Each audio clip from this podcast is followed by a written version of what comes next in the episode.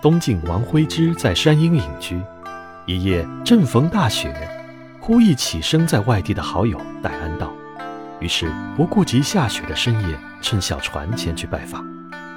船行一夜，刚到戴家门口，王徽之却又转身返回。别人问他为什么，他只说：“我本来是趁着兴致前往，兴致已尽，自然返回，为何一定要见他呢？”我们平日总把朋友挂在嘴边，朋友，相聚之味；友者，相知之称。相聚所以相亲，相知所以相友。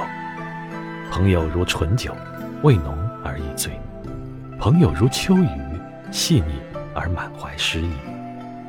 朋友把关怀放在心里，把关注藏在眼底。朋友未必常常联系，但却不会忘记。换我心，为你心，十之相一生。朋友真要细分，有很多种。张潮在《幽梦影》中曾经说过。上元须着好友，端午须着利友，七夕须着运友，中秋须着淡友，重九须着益友。这段话的意思其实是在说，每一个时节，每一种心境，都需要不同的朋友相伴。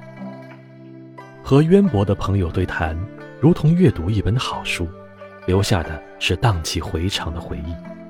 怀风雅的朋友相聚，如同欣赏名人的诗文，给人以耳目一新的收获；与幽默的朋友聊天，如同通读一本传奇小说，收获了难以忘怀的精彩。